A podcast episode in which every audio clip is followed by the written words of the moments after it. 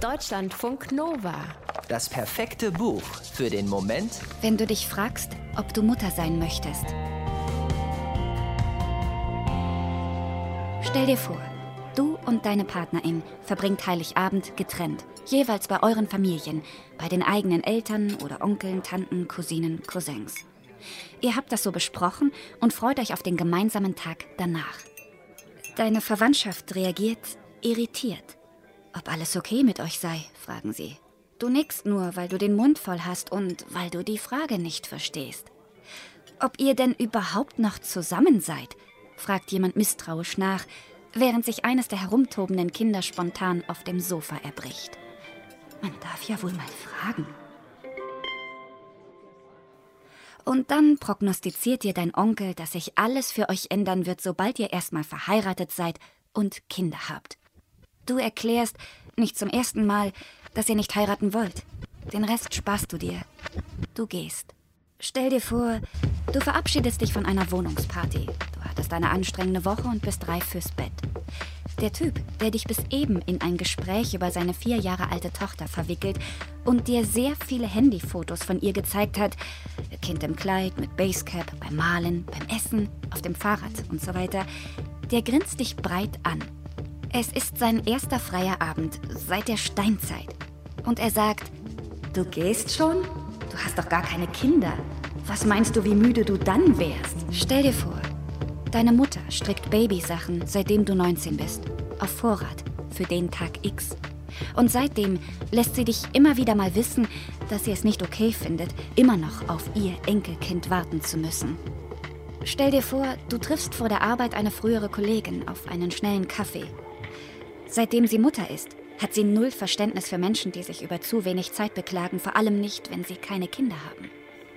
Stell dir vor, deine beste Freundin, mit der du schon als Kind durch den Block getobt bist, mit der du abgemacht hast, nie doofe Mütter zu werden, lehnt das Glas Wein ab und erzählt dir freudestrahlend, dass sie schwanger ist, im vierten Monat. Und alles, was dir dazu einfällt, ist, ach du Scheiße. Natürlich tut dir das später leid. Du warst überrascht. Du freust dich für sie. Es ist nur so.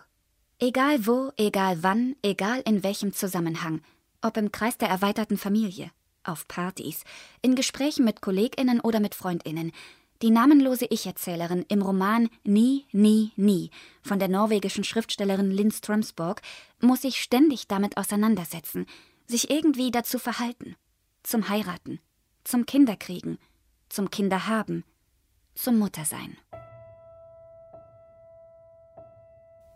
Wer das will, soll es machen und leben und haben, also Kinder. Unbedingt. Aber sie will das nicht. Und das weiß sie schon sehr früh. In ihr tickt nichts, sehnt sich nichts, passiert nichts, wenn sie Mütter beobachtet oder sich vorstellt, wie es wäre, selbst eine zu sein, wobei letzteres nicht ganz stimmt.